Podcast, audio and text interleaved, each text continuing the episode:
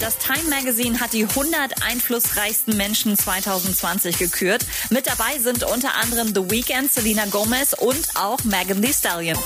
Glückwunsch an Zayn und Paul Kalkbrenner. Beide haben gerade bekannt gegeben, dass sie Papa geworden sind. Zayn zum ersten Mal und hat mit Better auch gleich eine neue R&B-Ballade für seine Tochter released.